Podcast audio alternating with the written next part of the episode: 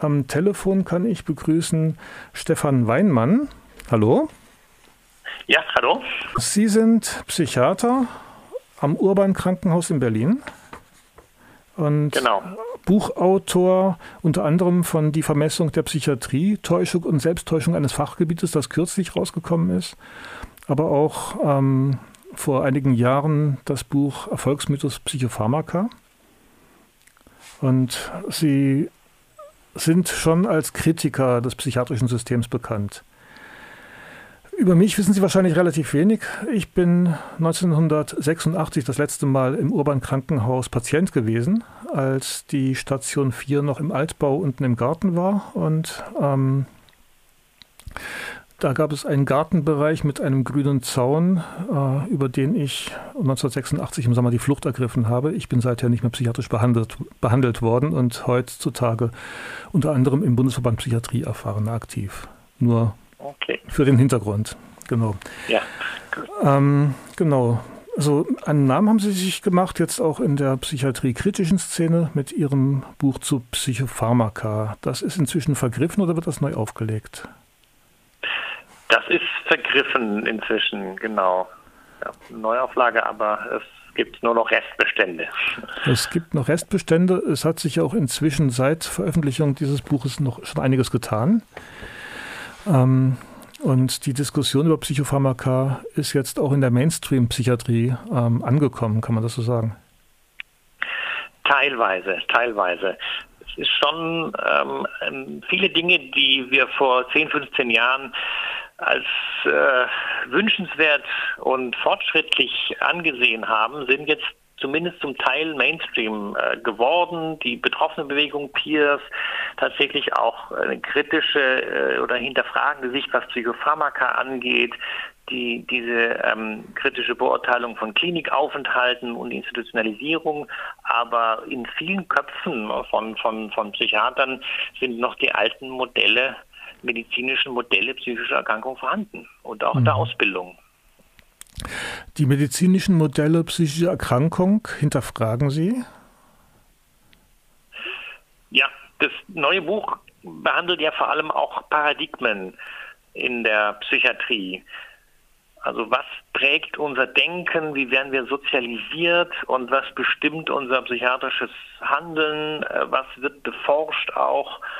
Und das ist damit habe ich mich beschäftigt, weil ich gesehen habe, wie, wie unterschiedlich Psychiatrie gemacht werden kann, jetzt in, innerhalb Deutschlands, aber auch in anderen Ländern, anderen Kulturen. Und dass es eigentlich überhaupt keine, keine äh, wissenschaftliche Evidenz gibt und keine Notwendigkeit, dass Psychiatrie, also dass Menschen mit in psychischen Krisen so behandelt werden, wie wir hier behandeln gibt keine Notwendigkeit. Man kann das auch, könnte das auch ganz anders machen.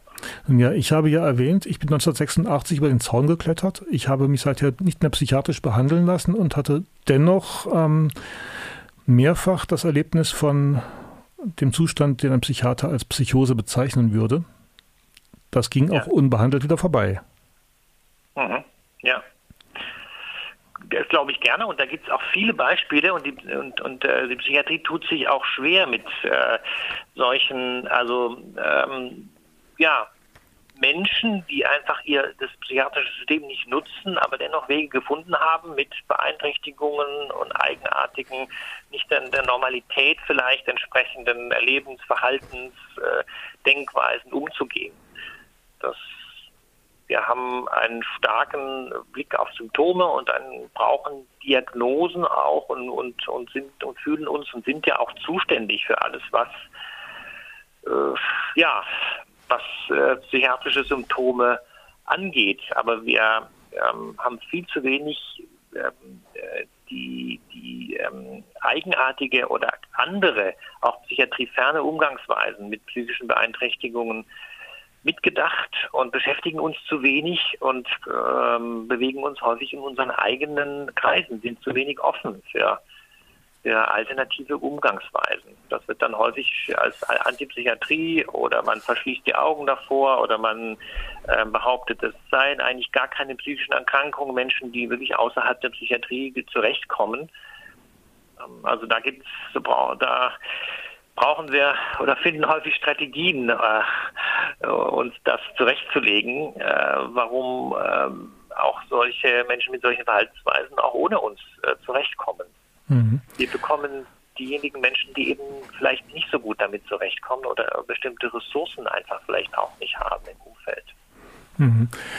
So, ich meine, ich bin ja seit 1986 immer wieder in der Selbsthilfe aktiv ähm, und wir bekommen durchaus sehr viele Menschen mit, die sich auch von Psychiatrie frei machen, beziehungsweise andersrum, wir bekommen die Menschen, die jetzt einen, heutzutage sagt man, Recovery-Prozess äh, erfolgreich durchgegangen sind, das sind meistens dann Menschen, die es früher oder später geschafft haben, sich auch von einem psychiatrischen System zu befreien. Also die irgendwann auf ihre Medikation verzichtet haben, sie vielleicht langwierig ausgeschlichen haben und, und, und. Ähm. Genau. Ja. Wenn ich Ihr Buch in die Hand nehme, ähm, also das Cover erinnert so ein bisschen an so ein 70s uh, äh, Psychedelic uh, Gimmick, also so mit Streifen, die irgendwann gebrochen werden. Man könnte einen Raum sehen da drin, also ein Fußboden, eine Wand. Man könnte Gitterstäbe se sehen, die sich sozusagen in diesem Raum, also die dort Schatten werfen. Ähm, waren Sie am Cover beteiligt? Nein, das war tatsächlich eine Entscheidung des Verlages, die ich aber ganz gut finde, das war auch eher so ein Bauchgefühl, also Perspektiven, äh, alles hängt von der Perspektive ab. Äh, es gibt optische Täuschungen und äh, das fand ich eine interessante Art, das Thema zu betrachten. Aber das war eine Entscheidung des, des Verlags.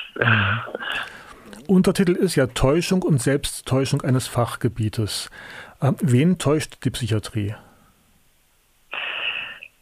Ja, die Unterscheidung Täuschung und Selbsttäuschung ist ja nicht ganz einfach.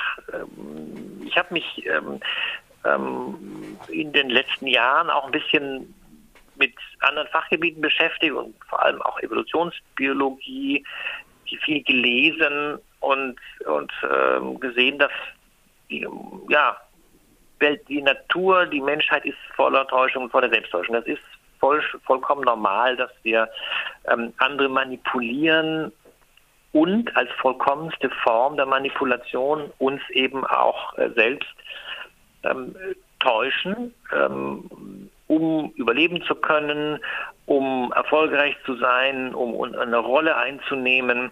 Und ich habe versucht, diese ähm, Denkanstöße und Erkenntnisse aus anderen Gebieten eben tatsächlich auch auf das Fachgebiet zu übertragen weil seitdem ich Psychiatrie mache, also ich bin seit 1998 ähm, in der Psychiatrie immer wieder auch habe ich es geschafft, auch rauszukommen. Also als Professioneller habe dann in ganz anderen Bereichen gearbeitet.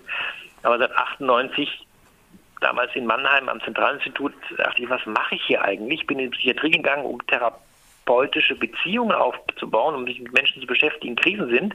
Aber tatsächlich war ein Großteil der Arbeit die Feineinstellung der Medikation. Und das war immer, habe ich immer ein Unwohlsein verspürt und dann auch ähm, Forschung gemacht und habe in verschiedenen Kliniken gearbeitet, Studien gelesen und selber auch gemacht und, und bin so zu der Erkenntnis gekommen, dass das Fachgebiet, andere Fachgebiete der Medizin sind auch ähm, da ändert sich die Evidenz im Laufe der Zeit und man merkt, man ist in der Vergangenheit einem falschen Modell aufgesessen, untersucht was anderes, aber die Psychiatrie ist extrem geprägt von Entwicklungen, die nach ein paar Jahren oder Jahrzehnten vollständig aufgegeben werden und, und äh, korrigiert werden. Und ähm, das eben der Hintergrund, äh, die Frage, warum ist das so und warum, warum ähm, ja, schaffen wir ähm, Evidenzen, also Studienergebnisse ähm, oder ähm, schaffen uns diagnostische und therapeutische Systeme, ähm, die so und so sind und vielleicht äh, für den Moment uns hilfreich erscheinen und uns Sicherheit geben als Therapeuten, aber sich dann später als, als äh, nicht mehr passend oder falsch herausstellen. Was ist der Grund, dass wir uns so häufig selbst täuschen in der Psychiatrie? Und das liegt, glaube ich, auch tatsächlich daran, dass das Fachgebiet zwar ein medizinisches Fachgebiet ist, aber eigentlich sich mit dem Menschen als Ganzen beschäftigt und eigentlich eine, ähm, eine Kombination aus Gesellschaft, Sozialwissenschaften und Naturwissenschaften sein sollte, aber dass die, die naturwissenschaftliche Sichtweise so dominiert und wir versuchen, Paradigmen aus der Naturwissenschaft, aus der Medizin anzuwenden auf, auf die ähm, Psychologie des Menschen, oder Sozialpsychologie des Menschen und das dann dazu führt, dass wir, dass wir äh, Ergebnisse produzieren, die und wir merken und wir gar nicht merken, wie wir am Menschen vorbei äh, arbeiten. Mhm. Also letztendlich geht es um Mechanismen der, der ähm, äh, also Selbsttäuschung heißt ja, dass ich, dass ich etwas mache, davon überzeugt bin, ähm, äh, und aber eigentlich das Falsche mache. Mhm. Und mir das gar nicht bewusst wird. Ähm, dass man das Falsche macht, das könnte aber doch durchaus von außen betrachtet eher offensichtlich sein. Also wenn ich als Psychiater Menschen äh, Substanzen verabreiche, die, die Auswirkungen haben, die sie nun mal haben auf die Motorik, auf das Körpergewicht, auf das Empfinden, auf den Antrieb und so weiter und so fort. Das ist doch offensichtlich, dass da was falsch läuft, oder? Naja, es gibt eben auch positive Wirkungen äh, vom Psychopharmaka. Es gibt äh, in den 50er, 60er Jahren war die Erfahrung, äh, Menschen, die lange Zeit ähm, schwer beispielsweise über längere Zeit psychotisch äh, beeinträchtigt waren, die dann durch eine Gabe vom Psychopharmaka plötzlich, wo die Stimme nachgelassen haben, wo diese Spannungszustände nachgelassen haben, also wo es tatsächlich auch einen guten also einen guten akuten Effekt gegeben hat, äh, Beruhigung eingetreten ist, Distanzierung von auffühlendem äh, Erleben. Und, und äh, deswegen hießen zum Beispiel Neuroleptiker ja auch früher Major Tranquilizer. Was aber passiert ist, dass ähm, diese Substanzen, die manchmal in der Akutphase hilfreich äh, sind, dass die über längere Zeit äh, gegeben werden, auch mit dem Argument der Verhinderung neuer Episoden, Rückfallprophylaxe etc. Und dass man diese ganzen Nebenwirkungen, die ja Schritt für Schritt dann auch bekannt geworden sind, in Kauf genommen hat, nur um ähm, äh, Rückfälle zu verhindern und ähm, äh, dadurch letztendlich, also es war ja immer ein Abwägen zwischen, zwischen Nutzen und Nebenwirkungen und die Hybris, die, der wir aufgesessen sind, ist das war, dass wir äh, die Beurteilung, wann ist der Nutzen stärker als die offensichtliche Nebenwirkung, dass wir das dass wir als Experten diese Nutzen-Benefit-Rechnung übernommen haben und viel zu wenig auf Patienten gehört haben und viel zu wenig äh, die, die ähm, schädigenden äh, Nebenwirkungen auch langfristiger Gabe von Psychopharmaka im Blick gehabt haben. Unterstützt wurde diese Ansicht dann durch die Pharmaindustrie, durch die Art und Weise, wie man Studien gemacht hat, wenn man Menschen natürlich über eine gewisse Zeit Psychopharmaka gibt und dann plötzlich absetzt, äh, ist klar, dass sie irgendwann Entzugssymptome ähm, ähm, äh, entwickeln, äh, Ängste, Schlafstörungen und das wurde dann als, als ähm, äh, Beweis für die Wiederkehr äh, von Symptomen gewertet, die eine erneute Gabe von Psychopharmaka erforderlich machten. Und das ist eines beispielsweise der Selbsttäuschungen, ähm, die, die äh, Art und Weise, wie wir Studien ähm, konstruiert haben, um, um eine Langzeitverschreibung von Psychopharmaka zu rechtfertigen. Hm. Ich meine, die Kritik an Psychiatrie ist nicht neu. 1969 oder vielleicht sogar noch früher hat Thomas Sass schon äh, vom Mythos Geisteskrankheit geschrieben. Ähm, dass das Konstrukt der sogenannten psychischen Erkrankungen in Frage gestellt wird, ist eigentlich auch schon seit den 70ern ähm, gang und gäbe. Bei einer kleinen Minderheit auch von Psychiatern. Ja. Thomas, das hat hm, schon einen radikalen Ansatz gehabt, den ich nicht teile, denn es gibt psychische Beeinträchtigungen und Menschen sind psychisch so beeinträchtigt, dass sie äh, auch nicht einwilligungsfähig sind. Und die, also Thomas Sass weitergedacht heißt, wirklich auch ähm, Suizide in Kauf zu nehmen oder Aggression ähm, in Kauf zu nehmen und ähm, wenn man ähm, man kann von dem Begriff psychische Krankheit abrücken, aber psychische Beeinträchtigung gibt es und das ist nicht nicht aus meiner Sicht ähm, äh, nicht zu leugnen, dass es Funktionsbeeinträchtigungen ähm, im Denken, Fühlen gibt und dass es subjektive Krankheitsgefühl, also Leiden gibt und dass es auch ähm, ähm, eine Beeinträchtigung äh, der, der sozialen Funktion, schwere Beeinträchtigung äh, gibt. Aber der Punkt ist, dass es dimensional verteilt, das heißt, äh, wir können nicht einfach sagen, ab jetzt liegt psychische Krankheit vor oder nicht, sondern äh, der eine ist mehr, der andere weniger beeinträchtigt. Der andere hat eine höhere Vulnerabilität, Verletzlichkeit und der andere eine ganz geringe.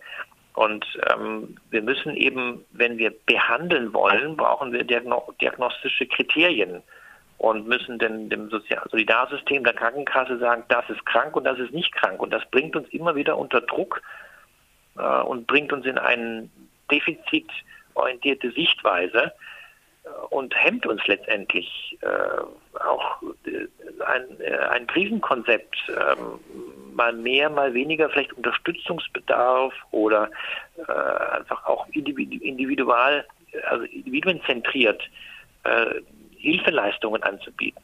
Mhm. Aber ich, ja. Sie sprechen von Behandlung. Ähm, Oftmals wird aber eigentlich Begleitung und Unterstützung gesucht von den Menschen. Die möchten gar nicht unbedingt behandelt werden. Also der Bundesverband Psychiatrie erfahren hat gerade ein Buch rausgebracht zum 102. Geburtstag von Dorothea Buck, Psychose als Selbstfindung.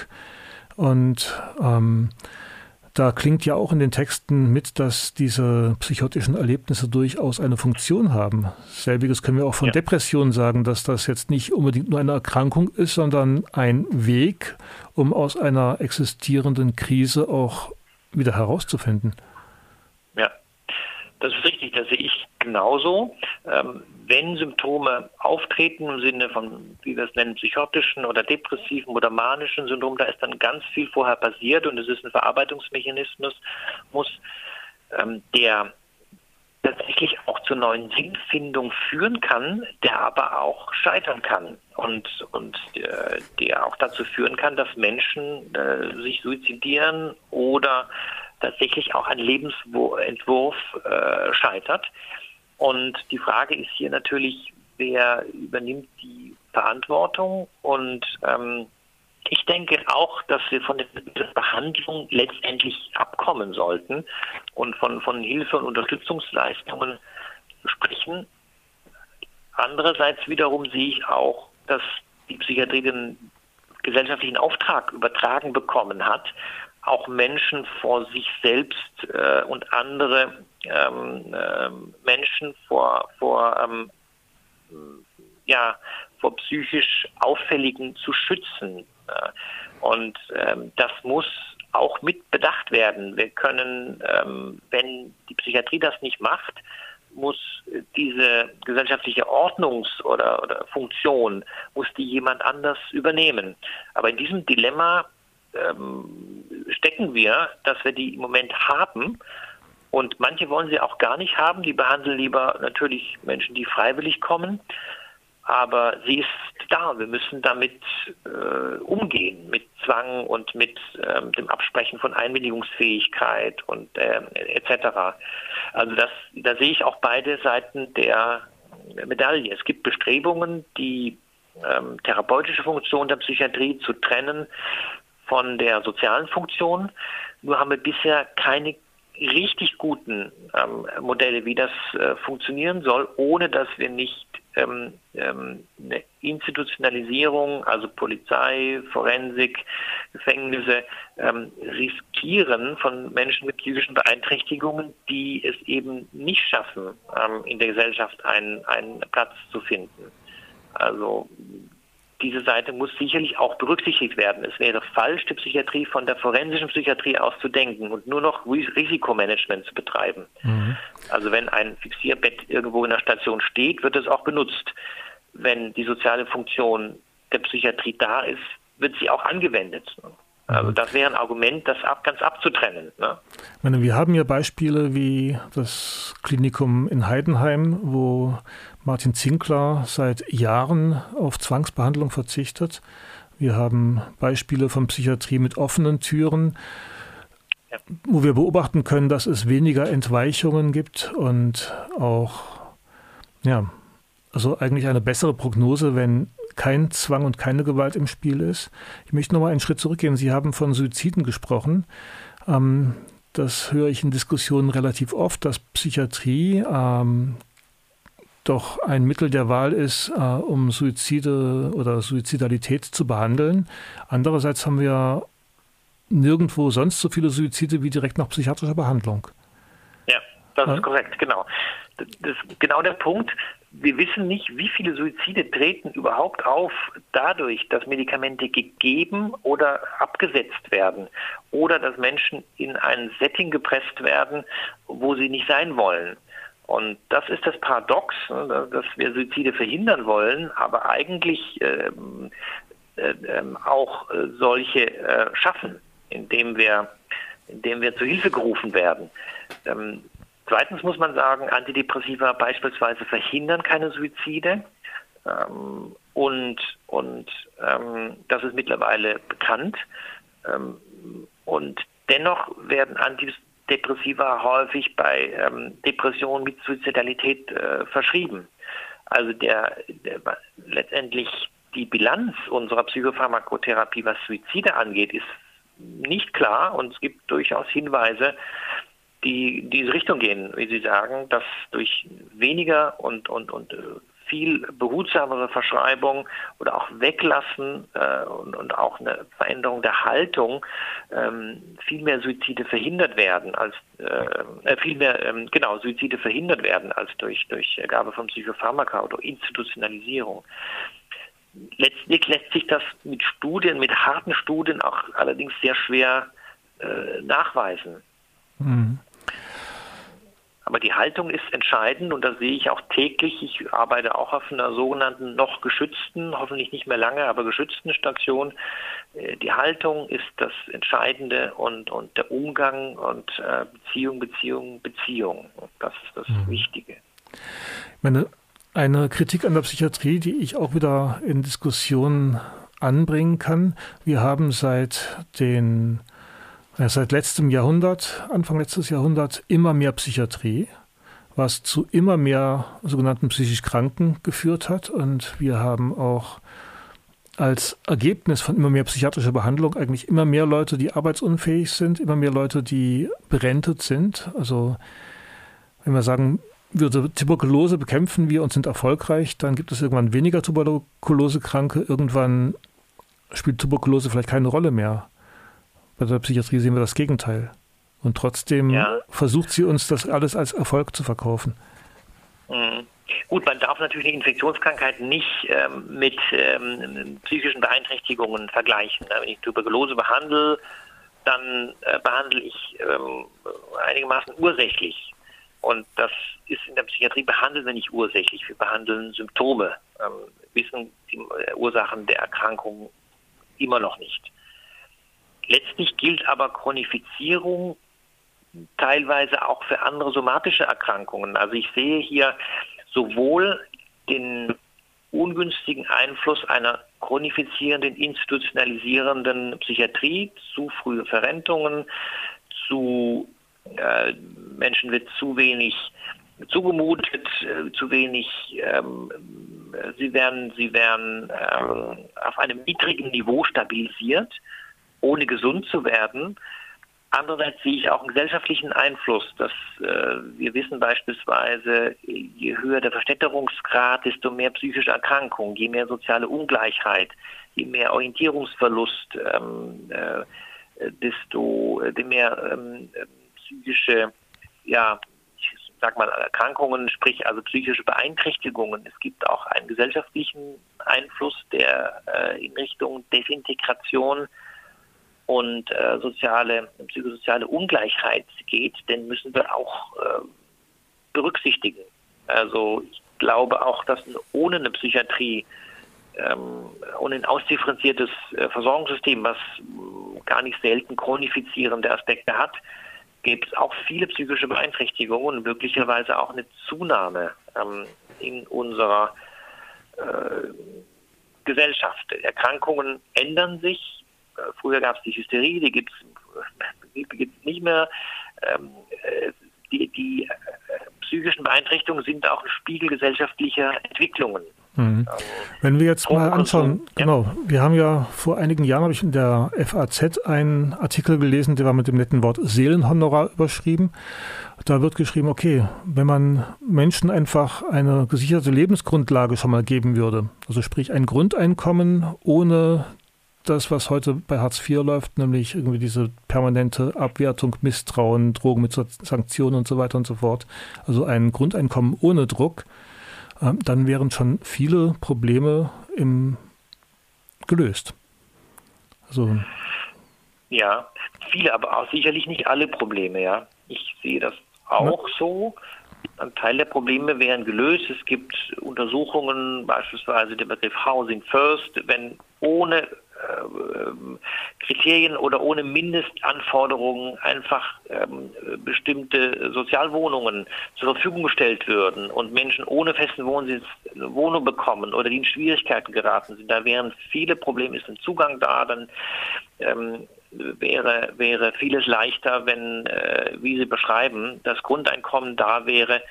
Ähm, genau, aber das löst auch nicht eben nicht alle äh, Probleme.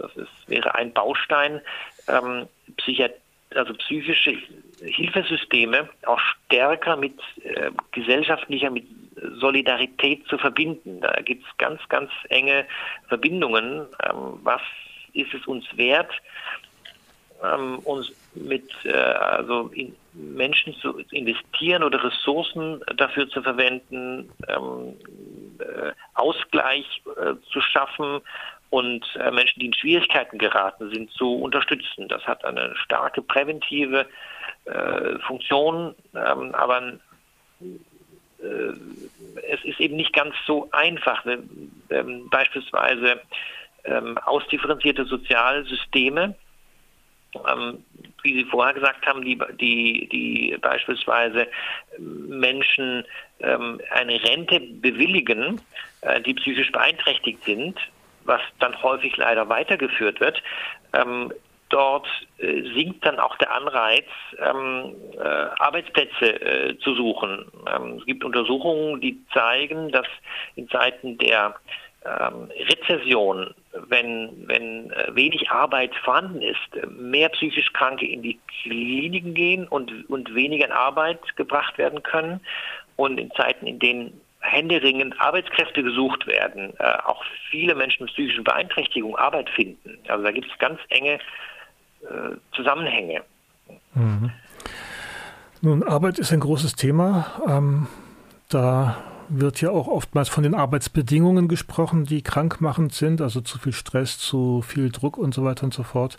Wir haben andererseits an vielen Feldern in unserer Gesellschaft zu wenig Arbeitende, weil im ganzen sozialen Bereich sich das nicht rechnet, sich wirklich um unsere Alten, um unsere Pflegebedürftigen so zu kümmern, wie es nötig ist. Da werden viel zu wenig Leute eingestellt und ausgebildet. Aber ähm, die andere Frage ist ja auch, den Leuten wird nichts mehr zugetraut. Wenn mir eine psychische Erkrankung zugeschrieben wird, wird mir auch erzählt, ich solle mich schonen, ich müsse jetzt erstmal in eine geschützte Werkstatt und Sie schreiben in Ihrem Buch auch von der Erziehung zum psychisch Kranken und ja. wir haben dann da eine ähm, gemeindepsychiatrische, sozialpsychiatrische Parallelwelt für Menschen mit psychiatrischen Diagnosen, wo ich dann den Kaffee sehr viel preisgünstiger bekomme, wo ähm, klar ist, ich habe nichts, ich werde nichts mehr werden, aber ich habe dann dort Orte, an denen ich ähm, basteln kann und an denen die Anforderungen, die an mich gestellt werden, auch sehr, sehr gering sind und mir relativ wenig Anreiz gegeben wird, irgendwie mich auch selber weiterzuentwickeln. Ja, ja, ja. Genau, das ist das Doppelgesichtige eines, eines Hilfesystems, aus dem man auch dann schwer wieder rausfindet. Also sicherlich auch diese etwas banale und überfrachtete Begriff, also von fordern und fördern, der da eine Rolle spielen könnte. Aber tatsächlich ist es so, wir, wir trauen ähm, Menschen, die in Krisen geraten sind, ähm, zu wenig zu. Ähm, und das äh, ganz entscheidend für die Psychiatrie ist das Selbstverständnis eines Menschen, der eine Diagnose bekommen hat, der Psychopharmaka nehmen muss äh, oder soll, der rausgenommen wird, äh, der, der ähm, dieses Selbstverständnis, was ihn dann in seinem künftigen Handeln beeinträchtigt. Und, und da sollten wir viel mehr einen stärkeren Schwerpunkt drauf legen.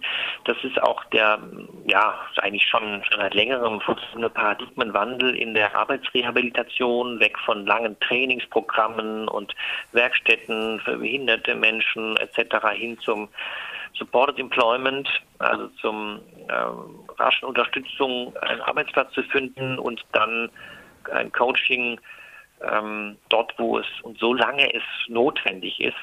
Also da ist ein Paradigmenwandel ähm, äh, erfolgt, aber der muss sich auch eigentlich auf die Psychiatrie noch äh, ausdehnen. Ähm, wir müssen uns eigentlich überflüssig machen äh, mit unserem Hilfesystem.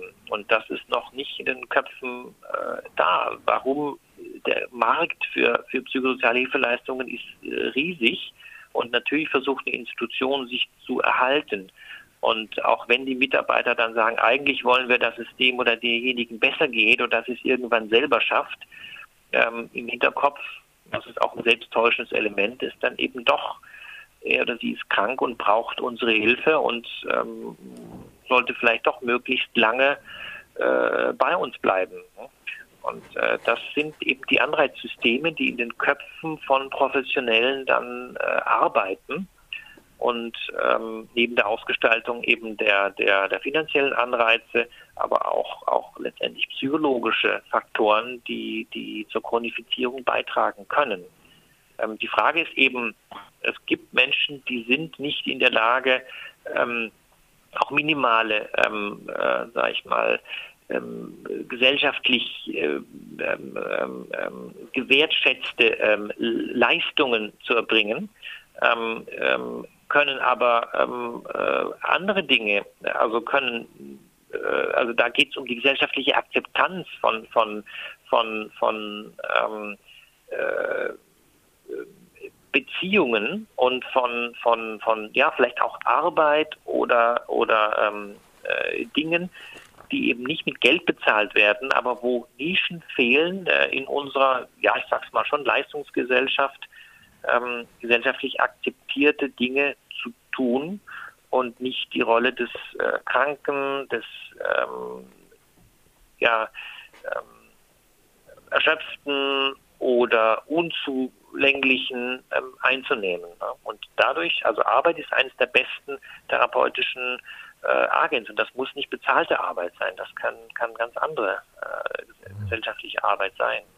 Meine, Sie sprechen von Nischen. Wenn ich jetzt die UN-BRK und die Forderung nach Inklusion suche, müssen wir da nicht irgendwie unsere Gesellschaft auch ein bisschen neu aufstellen, dass wir weg von gemeindepsychiatrischen Dienstleistungen hin zu Unterstützung für jeden, der es braucht, hingehen? Also ich würde mir wünschen, ja. es gäbe Unterstützung für Menschen in Krisensituationen, ohne dass ein Psychiater mich vorher diagnostizieren muss.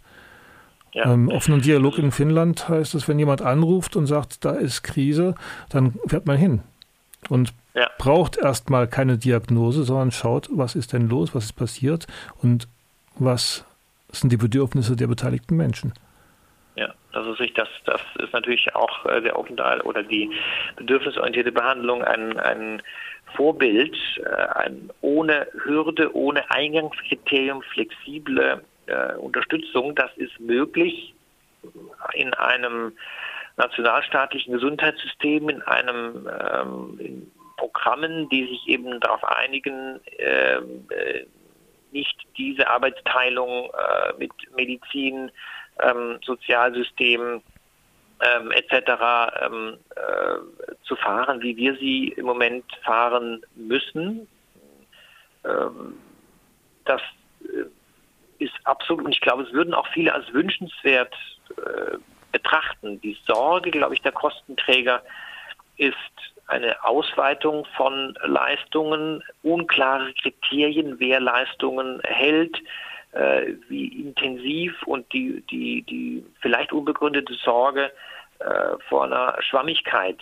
Ähm, ähm, und, und das hindert uns an einem, ähm, an, am letztendlich Fortschritt. Also wir wissen, dass ich sag, ja, medizinische, psychosoziale eine Kombination von, von, von Hilfen immer, immer das ähm, Wirksamste ist äh, ein, eine, eine, eine flexiblen, eines flexiblen Unterstützungssystems.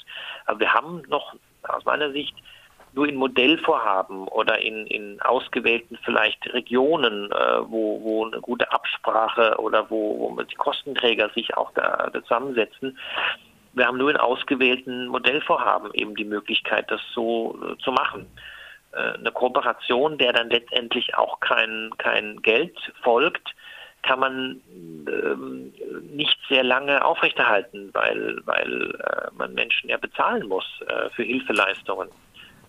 Mhm. Nun, da ist, glaube ich, noch einiges an Denkschritten nötig gesellschaftlich. Also eben die Trennung von Gesundheitsaspekten und sozialen Aspekten ist ja gerade äh, bei psychosozialen Krisen kontraproduktiv. Ja, und ja. wenn wir sagen, okay, wir bräuchten hier in der Gemeinde einen Ort, in dem es äh, Krisenbetten gibt, Anlaufstellen und so weiter und so fort, sind das ja nicht in erster Linie gesundheitliche, sondern eben soziale Angebote. Und da mhm. müsste man mhm. Sachen finanzieren, wenn wir sowas vorhalten zeigt die Erfahrung, dass dann viele Krisen deutlich glimpflicher ablaufen, dass es im Endeffekt für die Gesellschaft billiger wird, wenn man ähm, von vornherein unterstützend und nicht bevormundend daran geht. Ja, ja, ja. Das sehe ich äh, genauso mhm. und ähm, deswegen auch ein bisschen ähm, einen ähm, Vorsicht äh, in der Beurteilung von sogenannten Früherkennungszentren, also Früherkennung und Frühbehandlung ist wichtig und es ist ein, ein Trend, gerade Menschen, junge Menschen in Krisen, wenn ähm, also die Hilfeleistung nicht zur Psychiatrisierung führt, sondern tatsächlich diese, die, das gesamte Lebensumfeld äh, im, äh, im Blick hat. Also diese also Sozialmedizin schon lange geforderte präventive ähm, ab frühzeitig abfangende äh, Hilfe, die äh, sollte eben nicht zur Medikalisierung führen. Mhm. Und ähm, jeder, jede Profession, die da beteiligt ist, bringt natürlich den Ballast ihrer eigenen äh, Theorien mit. Und da ist, glaube ich, äh, entscheidend die multiprofessionelle Zusammenarbeit und dass man sich über die Paradigmen austauscht, äh, die man hat und, und tatsächlich die Hilfe am, am Individuum festmacht und, und nicht ähm, ähm, ja, äh, lauter, also wenn man einen Hammer hat, äh, in der Hand hat, dann sieht die ganze Welt äh, nach Nägeln aus, die man reinhauen kann. Also das Instrument, was man mitbringt, bestimmt die Art und Weise, wie man die Welt sieht. Ähm, da gibt es, glaube ich, mittlerweile schon gute Beispiele bedürfnisorientierter ähm, ähm, Unterstützung, äh, die aber Flexibilität im Denken äh, verschiedener Professionen erfordert. Das sagt Stefan Weinmann, Autor des Buches Die Vermessung der Psychiatrie, Täuschung und Selbsttäuschung eines Fachgebietes. Das Buch ist ähm, 2019 erschienen im Psychiatrieverlag Köln, hat 283 Seiten, kostet 25 Euro